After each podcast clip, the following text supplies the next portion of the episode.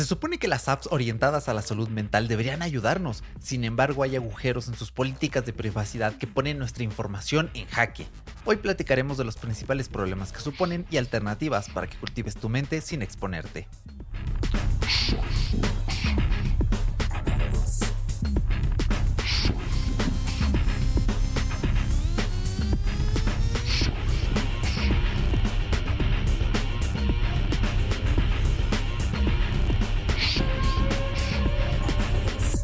Bienvenidos Cyborg, yo soy Erochka y este es tu podcast para saber qué hacen las máquinas a nuestras espaldas, esta tecnología temporal que a veces pasa desapercibida. Recuerda que este es un podcast premium diario y puedes escucharlo en tu podcatcher favorito cuantas veces quieras y donde quieras. Como ya habrás visto en el título y la descripción, hoy un tema súper creepy.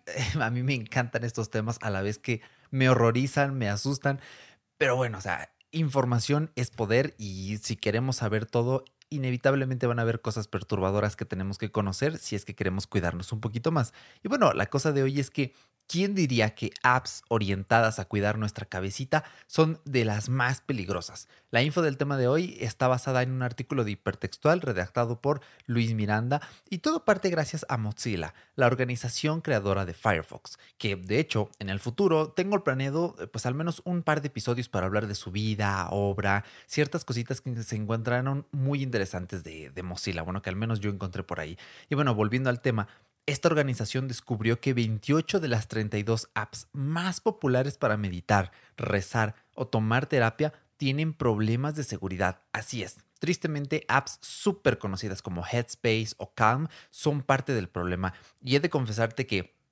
personalmente me duele, ya que, bueno, hace como 5 o 6 años yo aprendí a meditar con el curso básico gratuito de Headspace. O sea, es una app tan bonita, tan funcional, que cuesta creer que tu info pues esté yendo por ahí volando, ¿no? Por algún lado. Y citando, en este caso, Misha Rikop, investigador de Mozilla, nos dice que estas apps rastrean, comparten y capitalizan los pensamientos y sentimientos personales más íntimos de los usuarios, como estados de ánimo, salud mental, datos biométricos, entre otros resulta que investigar aplicaciones de salud mental no es tan bueno para tu salud mental, ya que revela lo negligentes y cobardes que pueden ser estas empresas con nuestra información personal más íntima. Y bueno, con esta, esta, cita tan dramática, vamos a conocer algunos ejemplos de mal uso de tu información después del par de acordes. Gracias por llegar hasta aquí, Cyborg. Quiero ofrecerte una experiencia premium al escuchar este podcast y para ello necesito de tu apoyo.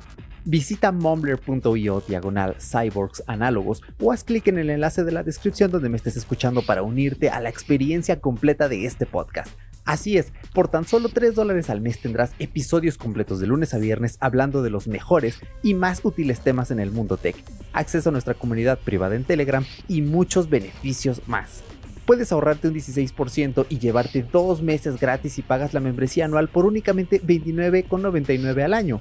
No esperes más y nos vemos dentro, Cyborg.